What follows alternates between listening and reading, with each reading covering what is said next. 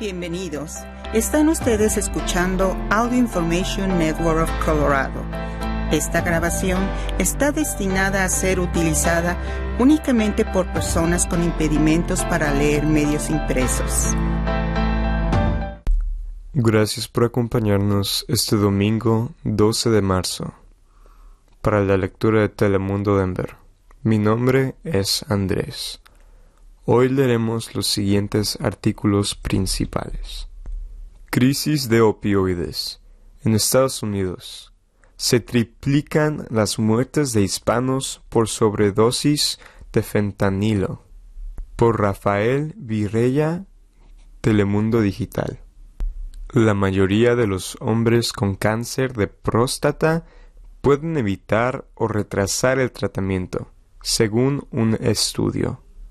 Inundaciones en California provocan orden de desalojo para 8.500 personas y ríos desbordados.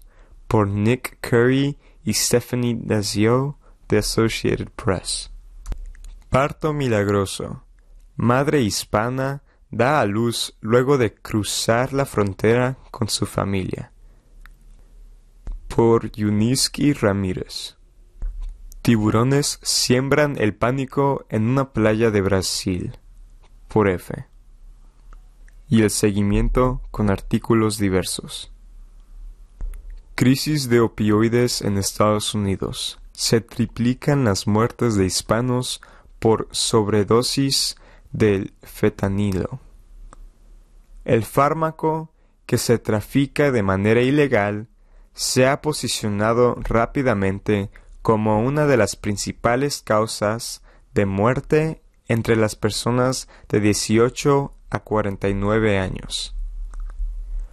Las sobredosis de opioides que terminan en muerte son cada vez más frecuentes en Estados Unidos, luego de que el año pasado unas 100.000 personas resultaron víctimas de esta epidemia altamente invasiva.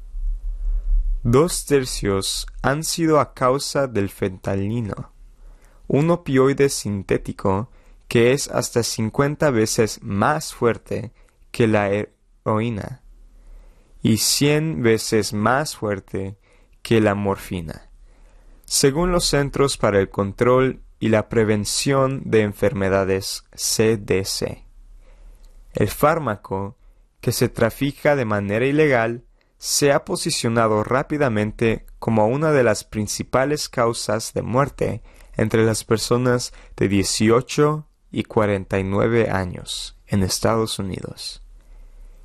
Esta droga es un veneno que nos está envenenando y matando a nuestra gente y a sus ciudadanos, dijo el ex investigador federal Víctor Avila. Estados como West Virginia, Kentucky, Delaware y Ohio figuran dentro del perfil de las personas que más mueren por los opioides, consideradas como blancas. Sin embargo, por primera vez, el índice de mortalidad de los negros y nativoamericanos es mayor. La crisis actual de opioides no tiene raza, ni etnia, debido a que su uso incorrecto continúa ocurriendo en cantidades significativas por todos los ciudadanos de la nación. Los hispanos, aunque se mantienen en un nivel bajo, han registrado un dramático aumento en los últimos años tras triplicarse los fallecimientos desde el 2011. ¿Qué es el fetanilo y por qué es tan mortal? El fentanilo es un fuerte opioide sintético similar a la morfina que por lo general se receta a pacientes con dolores intensos, especialmente después de una operación quirúrgica. Además, se usa para tratar a pacientes que sufren de dolor crónico y presentan tolerancia física a otros opioides de acuerdo con el National Institutes of Health. En su modalidad, recetada, el fentanilo se conoce como Actic, Duragesic y Sublimase y se toma mortal porque las personas que lo toman pueden crear una dependencia que a veces conduce a la adicción.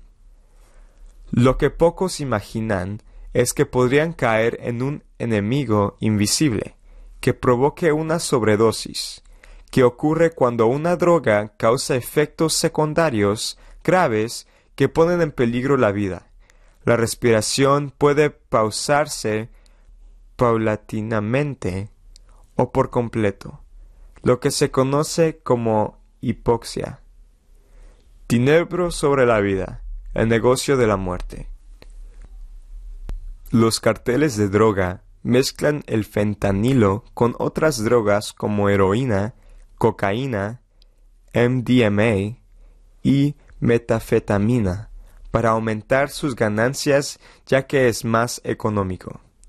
No obstante, no tienen la medida ni el control de calidad para saber cuánto han agregado por cada producto determinado, lo que la hace más peligroso y difícil de saber cuál de las drogas causó la sobredosis. A los carteles no les importan los clientes, no los quieren matar. Hay suficientes clientes, ellos están aquí para el poder y el dinero. Demandó Ávila. El poder de la naloxona. Para el fentanilo existe una salvación para sobrevivir a una sobredosis.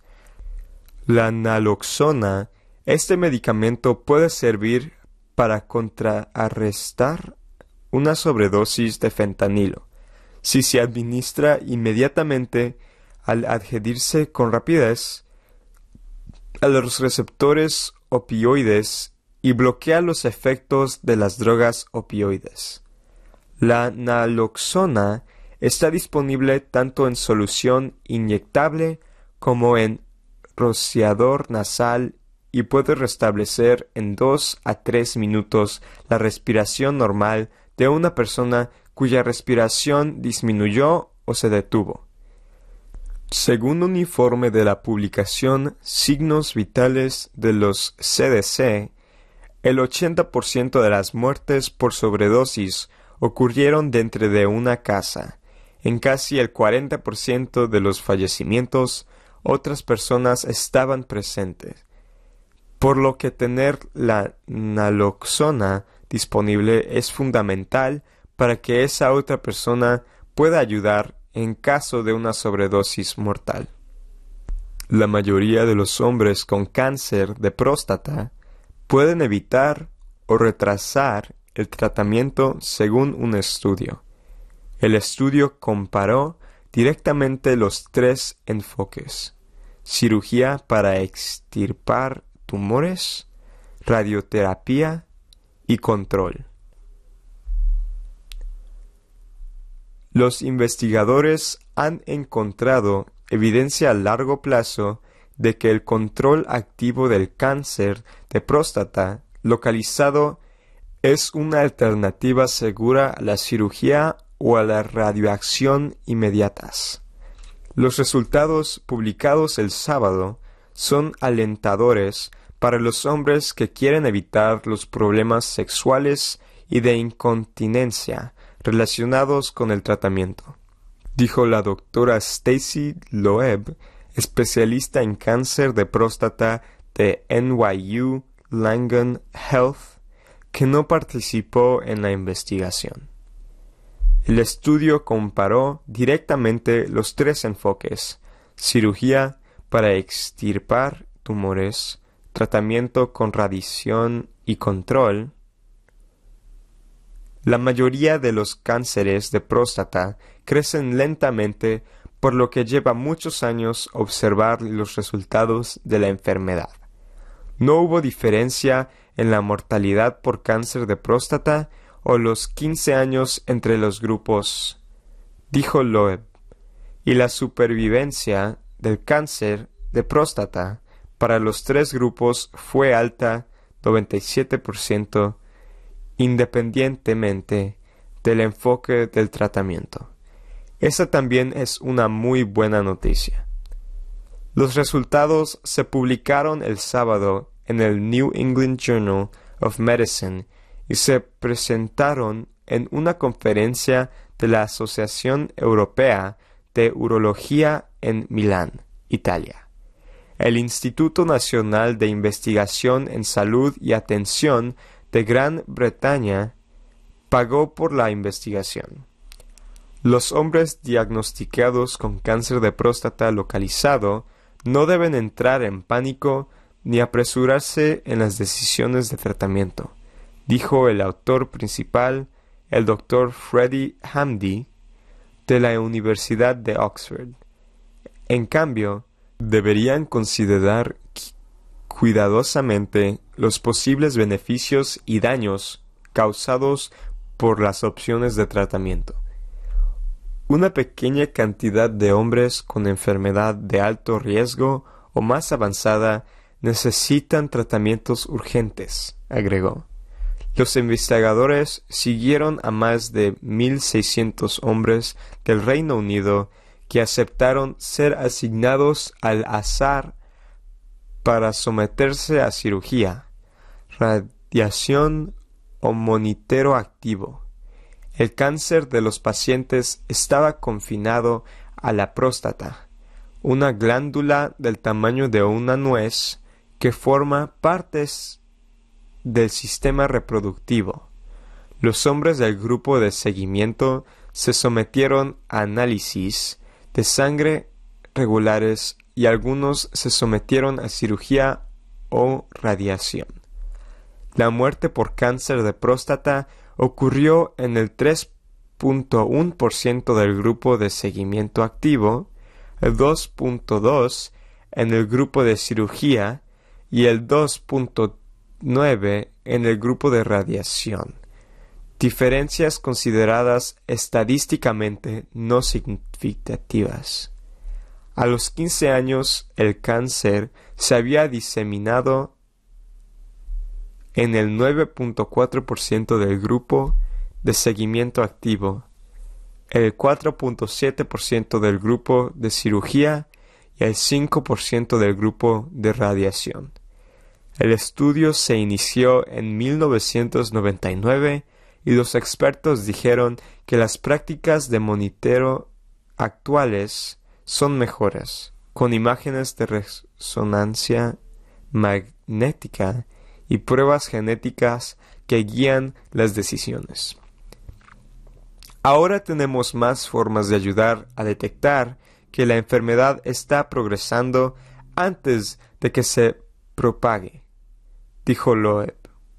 En los Estados Unidos, alrededor del 60% de los pacientes de bajo riesgo eligen el monitero, ahora llamado vigilancia activa.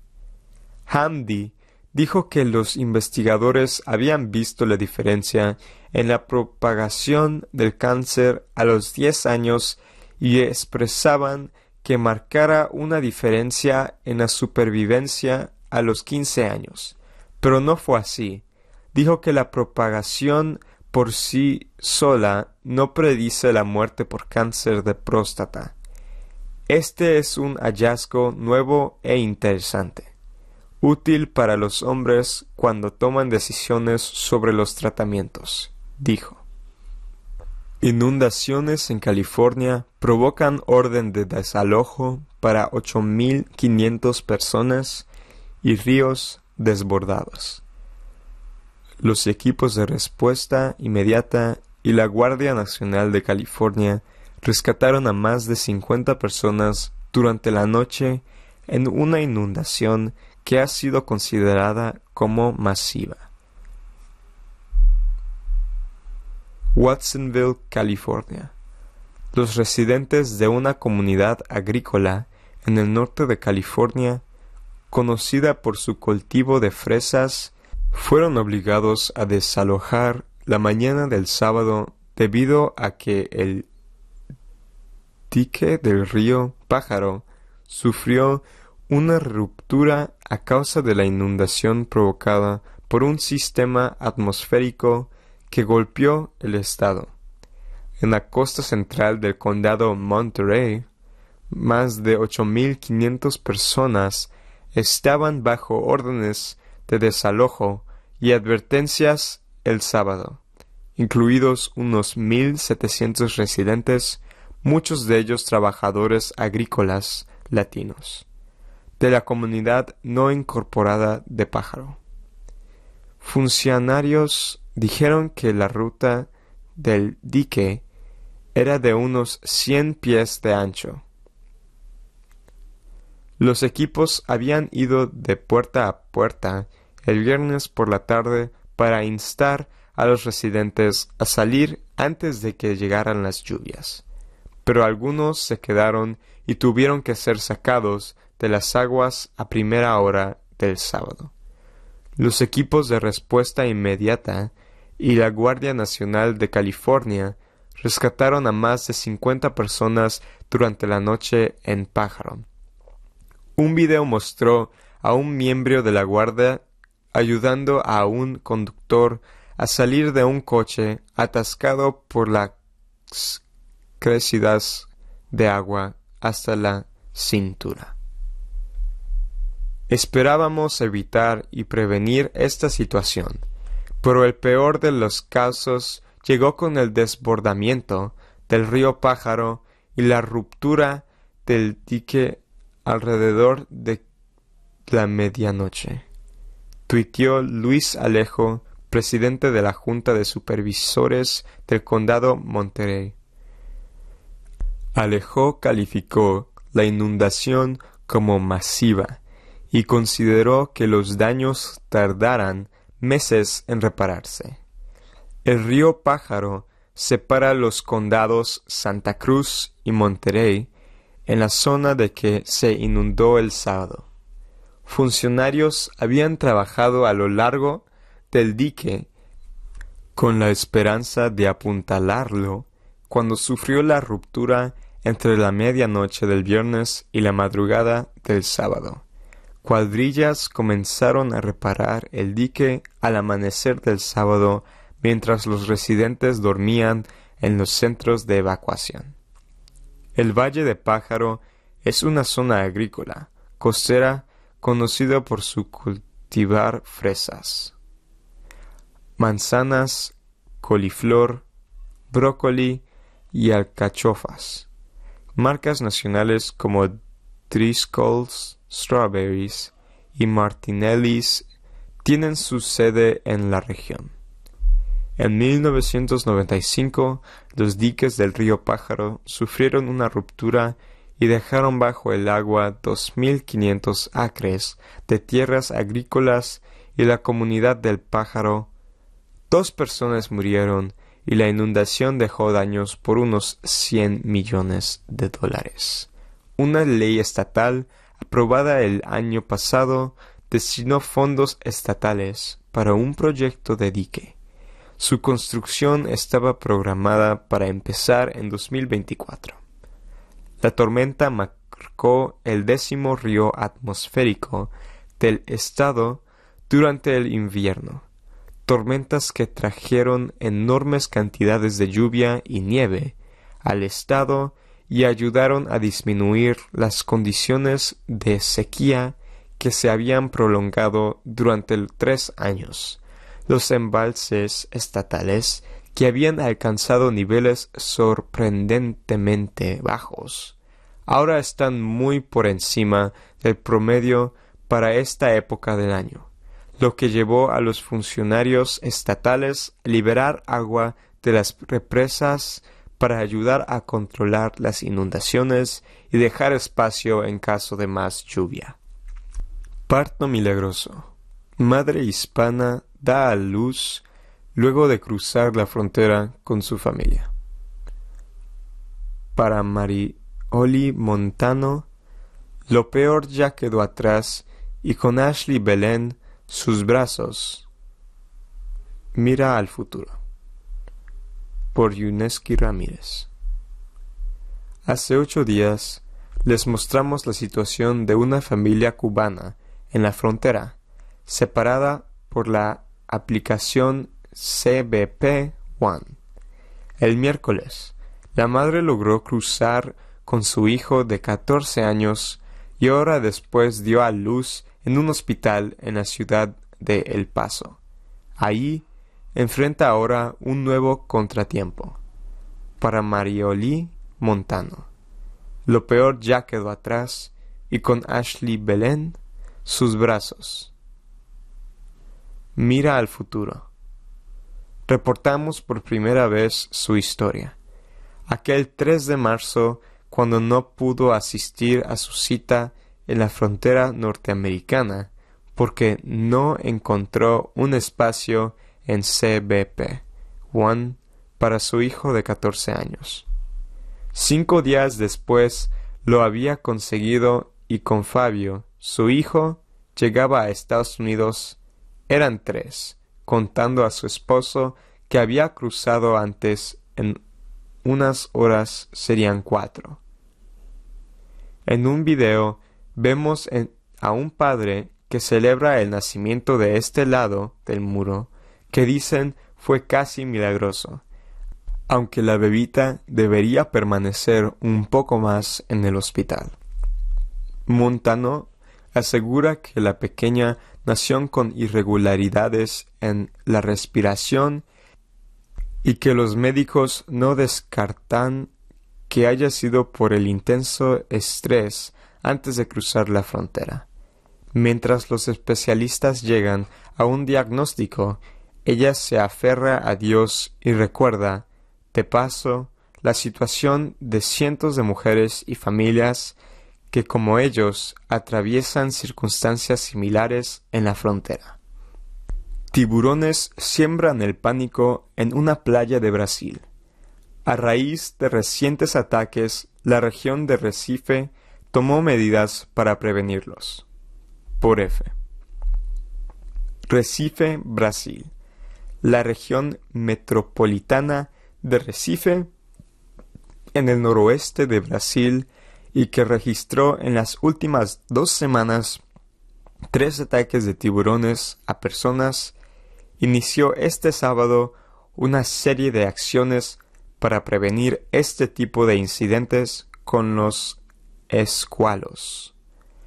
Las acciones complementan el trabajo de Comité Regional de Monitorización de Incidentes con Tiburones, que esta semana recibió recursos por 400 mil dólares. Este sábado comenzaron 24 expediciones para captura y marcaje de los animales en las proximidades del puerto Martín de Suape, que prevén las aplicaciones de 30 receptores acústicos para precisar con más detalle el movimiento de los tiburones en las playas. Los ataques de tiburones han sembrado de pánico las playas de Recife.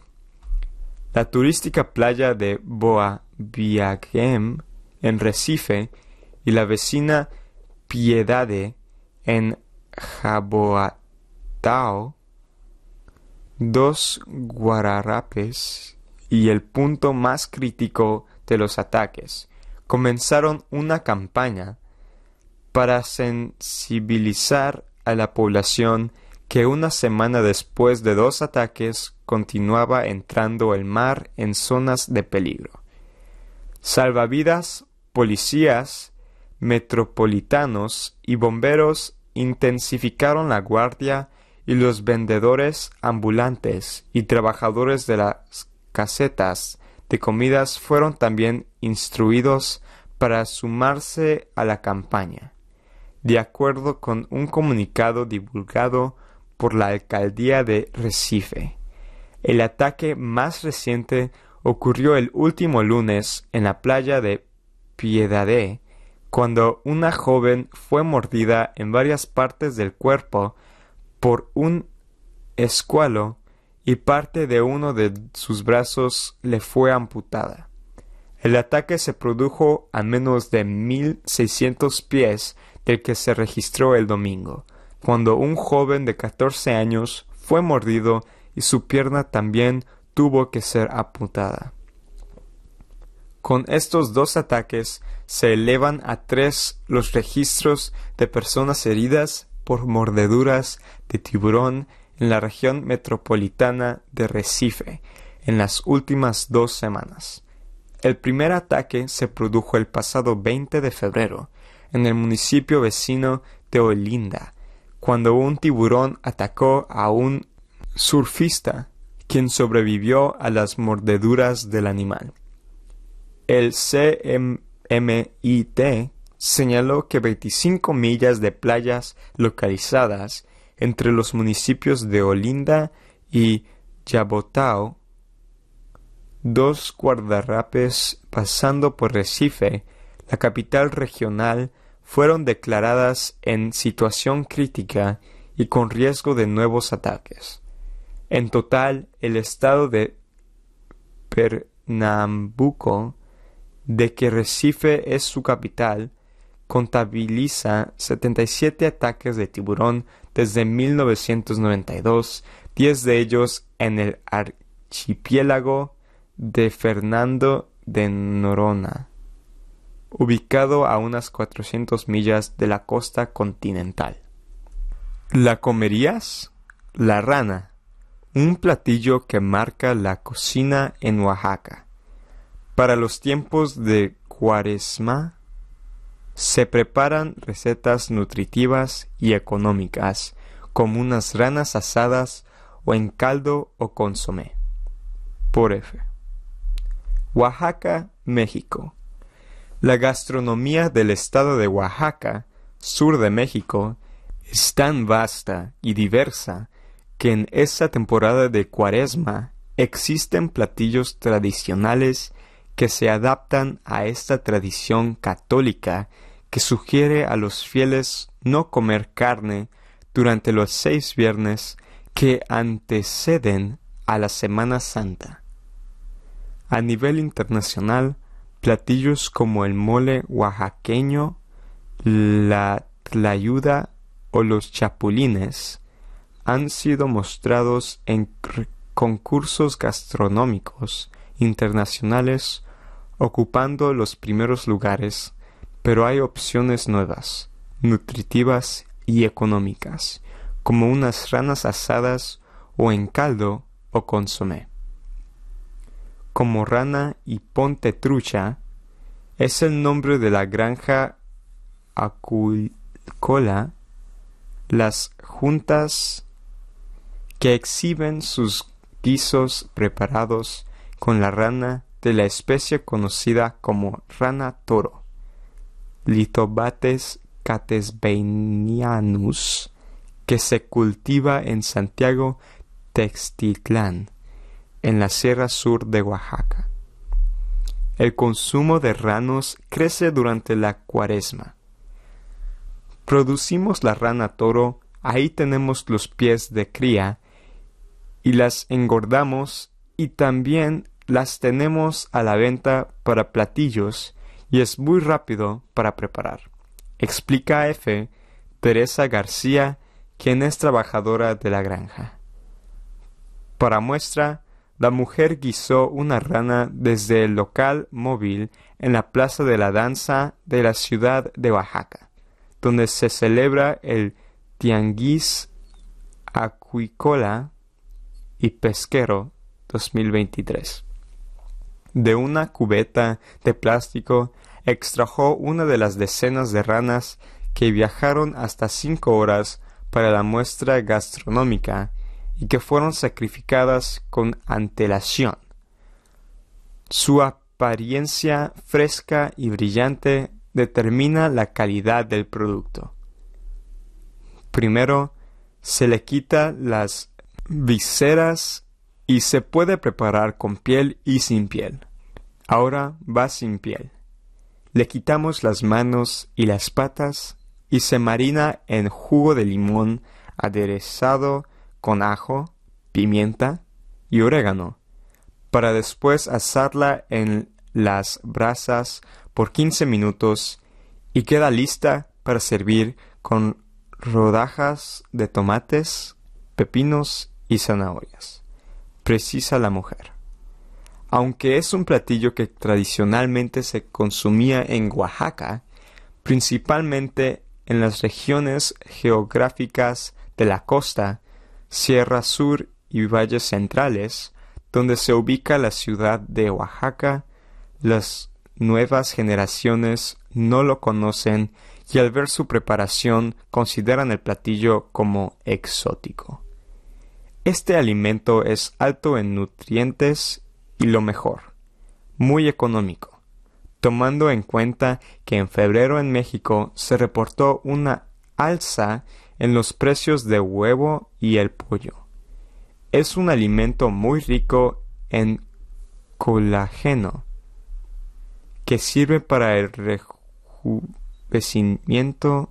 Además es recomendable para personas que tienen problemas con la artritis o diabetes, porque su carne es muy baja en triglicéridos y en colesterol, apuntó la cocinera de 40 años y también jefa de familia. En cuanto al precio, el kilo tiene un costo de unos 12 dólares y llegan a ser 7 u 8 ranas. Santiago Textitlán, donde está la granja, es un municipio ubicado en una zona de la Sierra Sur de Oaxaca donde la violencia generada por problemas agrarios ha agravado la pobreza en los últimos 30 años. Y, debido a ello, Teresa considera que esta alternativa de trabajo es única para las mujeres de la región cuyas familias se desintegran por la migración hacia los estados del norte de México o a Estados Unidos. La mujer contó que el cultivo de la rana toro no requiere mucha agua a diferencia de las granjas acuícolas de truchas y mojarras. Además, es una alternativa para la generación de empleo en la zona. Hay unos 10 empleos fijos en la granja. Ha sido un empleo para mí y ahorita estamos produciendo entre 80 y 100 libras al mes, precisa Teresa. La preparación de la rana es vista con asombro por decenas de personas que acuden al Tianguis Auquicola y Pesquero 2023 a comer y a comprar productos orgánicos como la miel, chapulines y chocolate, que son ofertados por 12 cooperativas de productores de Oaxaca. Pero lo que más llama la atención es este singular platillo. Oaxaca tiene infinidad de climas y de ecosistemas. Podemos encontrar en estos un potencial para producir especies como la rana, que la consideraron un platillo exótico, pero no lo es. Explica a F el biólogo Juan Antonio Ortega, director de Pesca y Acuacultura de la Secretaría de Fomento Agroalimentario del Gobierno de Oaxaca. A las mesas del Tianguis llegó Dos Moisés, quien es originario de una comunidad zapoteca y no perdió la oportunidad de degustar un calgo de ranas, comida que fue parte de su alimentación. No es tan conocido, pero como ya de niño comí rana y ahorita vi que lo estaban vendiendo, y dije, ahora es cuando, porque ya no acostumbra comer, se perdió esa práctica. Finalizó. Crece la tensión. Un hombre sigue atrincherado en una casa tras tirotearse con la policía. El hombre no se entrega y crece la tensión. Por Telemundo 52. Un hombre permanece atrincherado este sábado en una casa de Valinda por casi 24 horas después de intercambiar disparos con los agentes del alguacil el viernes por la tarde, dijeron las autoridades. Según los oficiales, El incidente se reportó alrededor de las 2.22 de la tarde, cuando un sospechoso disparó a los agentes en la zona de Wing Lane entre las avenidas Valinda y Azusa. El sospechoso se mantiene atrincherado en una propiedad en la cuadra 16900 Wing Lane. Según el Departamento de Bomberos de Los Ángeles, hay dos víctimas, una mujer adulta y un menor de edad con ambos con heridas leves. Se desconoce la razón del tiroteo. Valinda es una área no incorporada del condado de Los Ángeles cerca de la puente. Cohete impreso en 3D permanece en tierra tras nueva cancelación de lanzamiento. Los motores se encendieron, pero se apagaron abruptamente, dejando el cohete de Relativity Space llamado Terran parado en su plataforma. Por Marcia Dunn, The Associated Press y Jonathan Lloyd. Orlando, Florida. Un cohete impreso en su mayoría en 3D, fabricado en Long Beach, a medio segundo de despegar, el sábado en su vuelo de debut desde Cabo Carnaveral, en Florida, pero permaneció en tierra después de dos lanzamientos abortados. La ventana de lanzamiento del cohete Relativity Terran 1 suponía abrir a las una de la tarde. Los motores se encendieron pero se apagaron abruptamente, dejando el cohete de Relativity Space, llamado Terran, parado en su plataforma. Los controladores de lanzamiento reiniciaron los relojes de cuenta regresiva y apuntaron al último momento posible de la ventana de tres horas en la estación de la Fuerza Espacial de Cabo Cañaveral. Pero una vez más, las computadoras de vuelo a bordo detuvieron la cuenta regresiva, esta vez con 45 segundos restantes.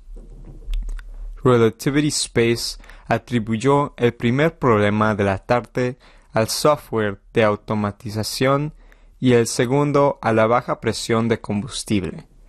El lanzamiento marcará el primer intento de vuelo en órbita del equipo con el cohete de dos etapas de 100 pies de altura que tiene 80% de piezas impresas en 3D en masa, según la compañía.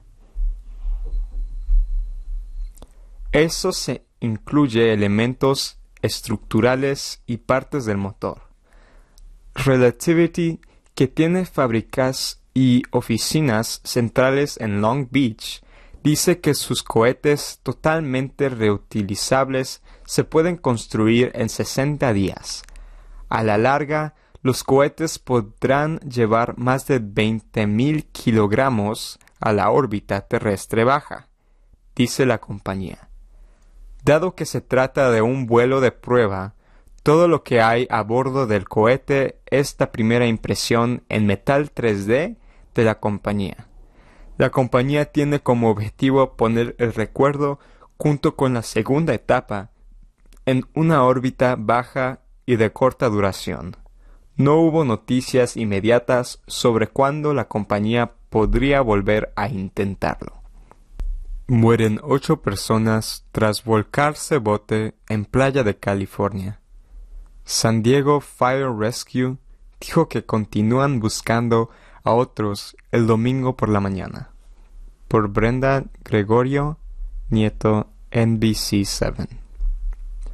Ocho personas murieron después de que un bote panga volcara en Blacks Beach el sábado por la noche dijo San Diego Fire Rescue.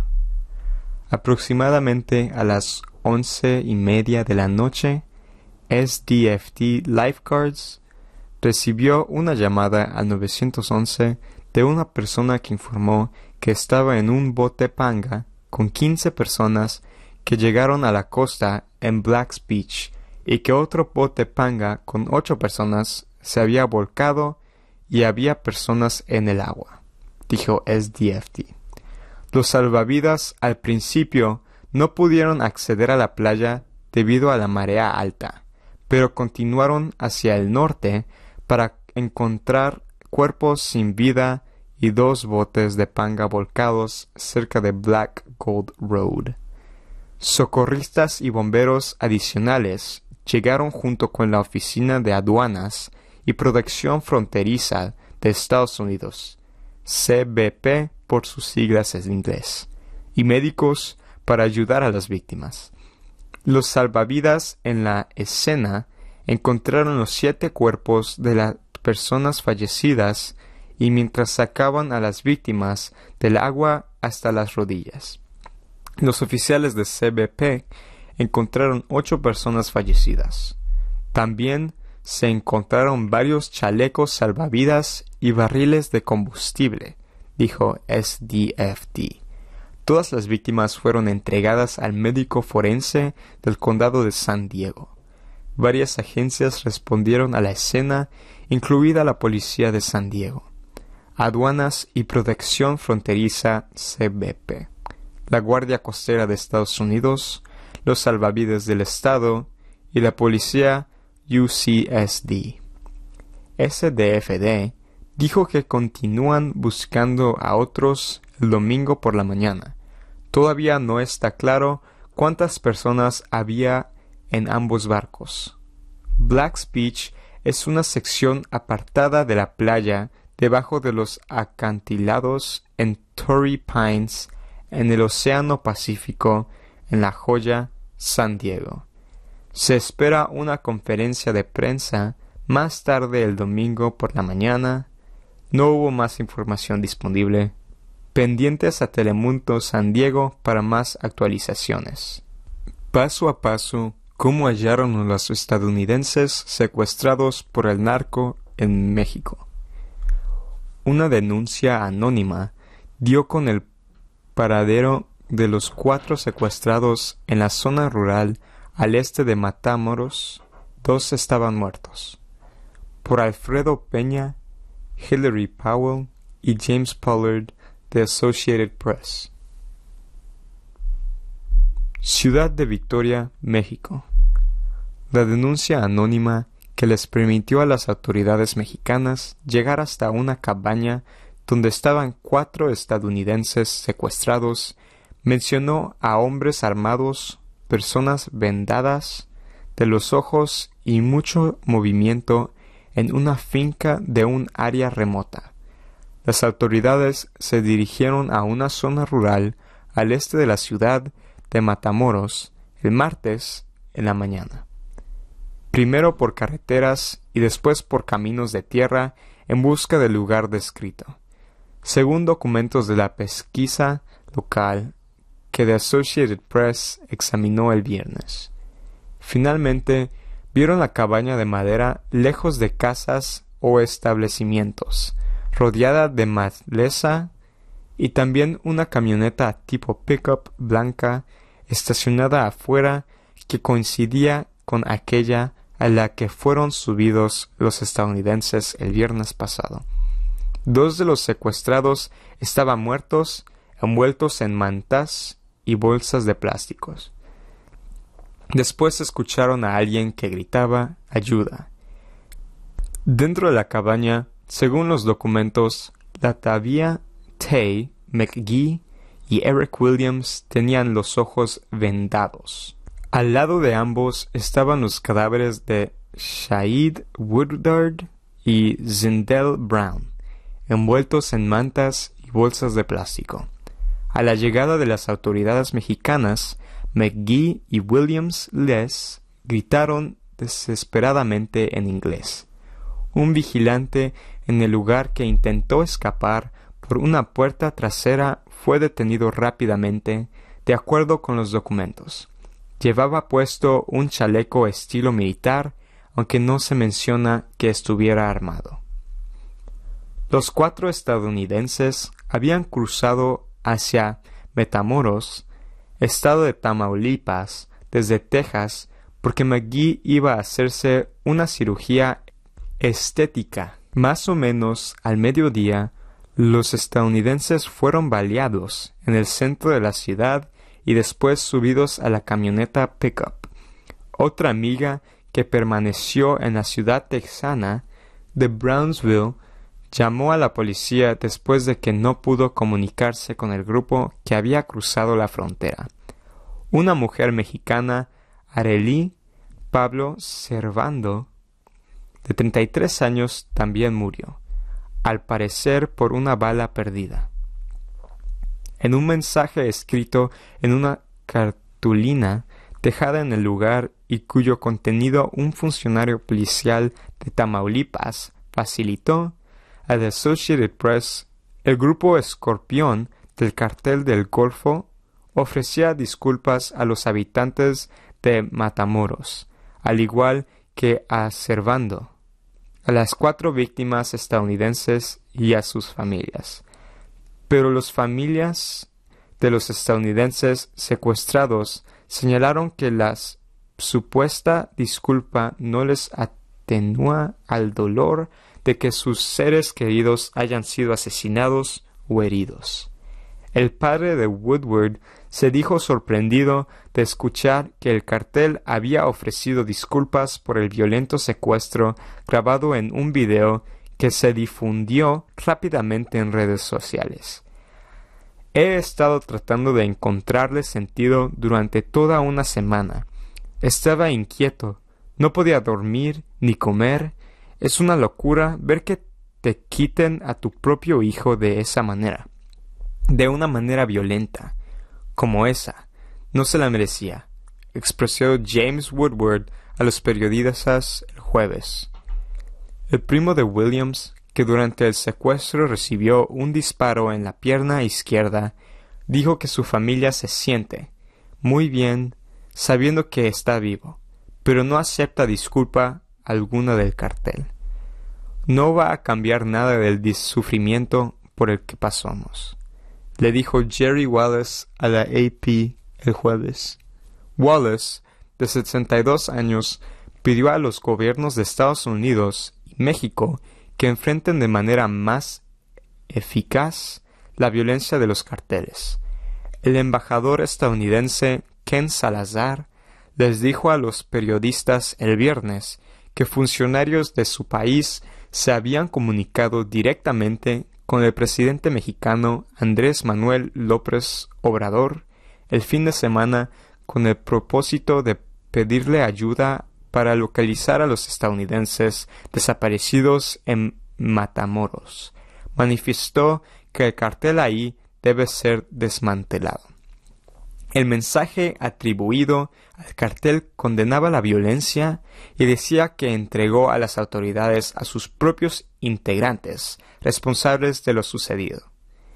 Hemos decidido entregar a los involucrados y responsables directos en los hechos, quienes en todo momento actuaron bajo su propia decisión e indisciplina.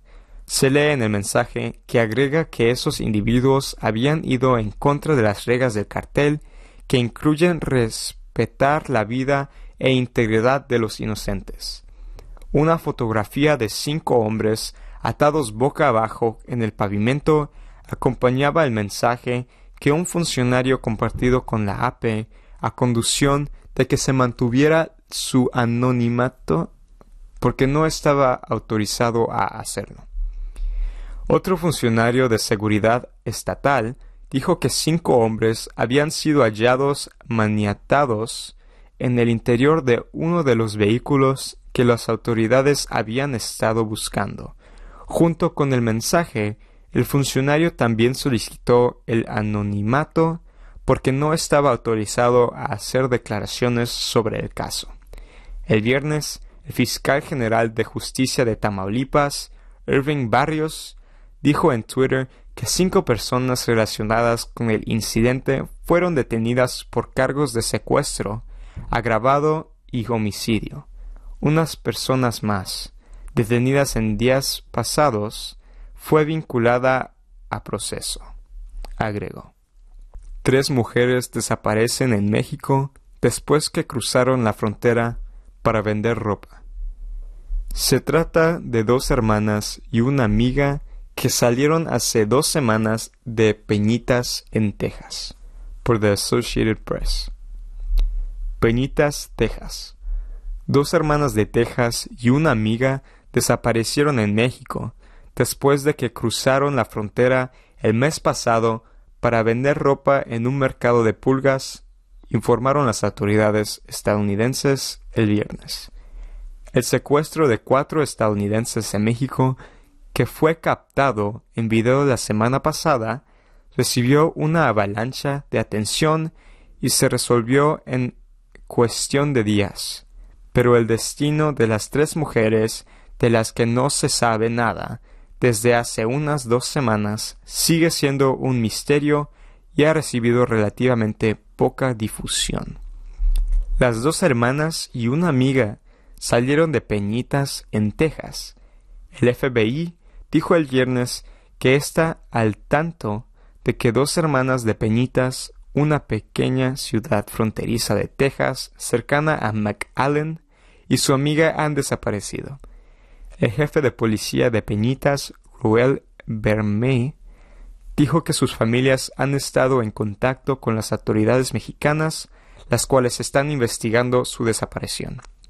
Aparte de eso, las autoridades estadounidenses y mexicanas no han dicho mucho sobre la búsqueda de Maritza Trinidad Pérez Ríos, de 47 años, Marina Pérez Ríos, de 48 años, y su amiga Dora Alicia Cervantes Sáenz, de 53 años.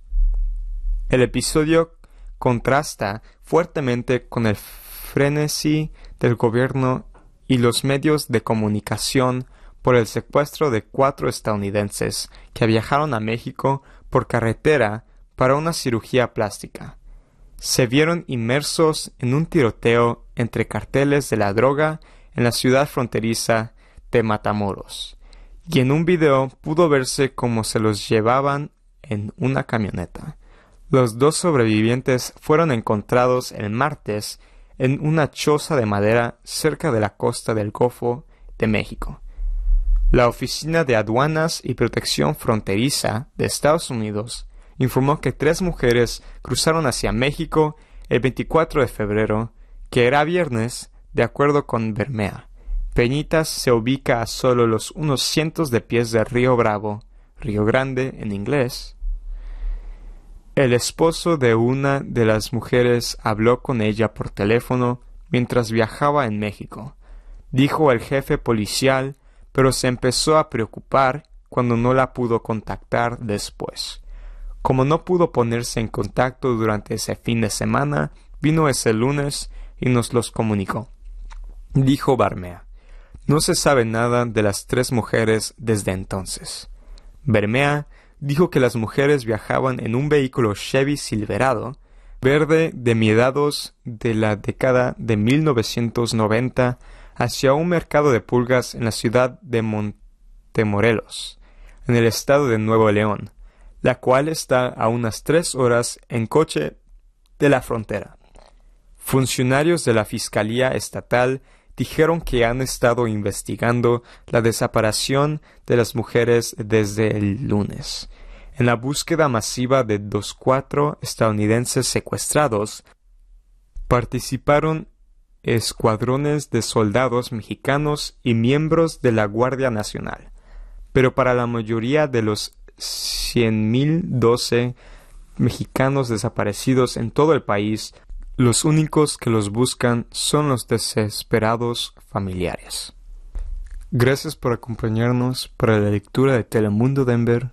Mi nombre es Andrés. Si ha disfrutado de este programa, por favor suscríbase a nuestro servicio gratuito en nuestra página web www.aincolorado.org o llamando al 303-786-7777.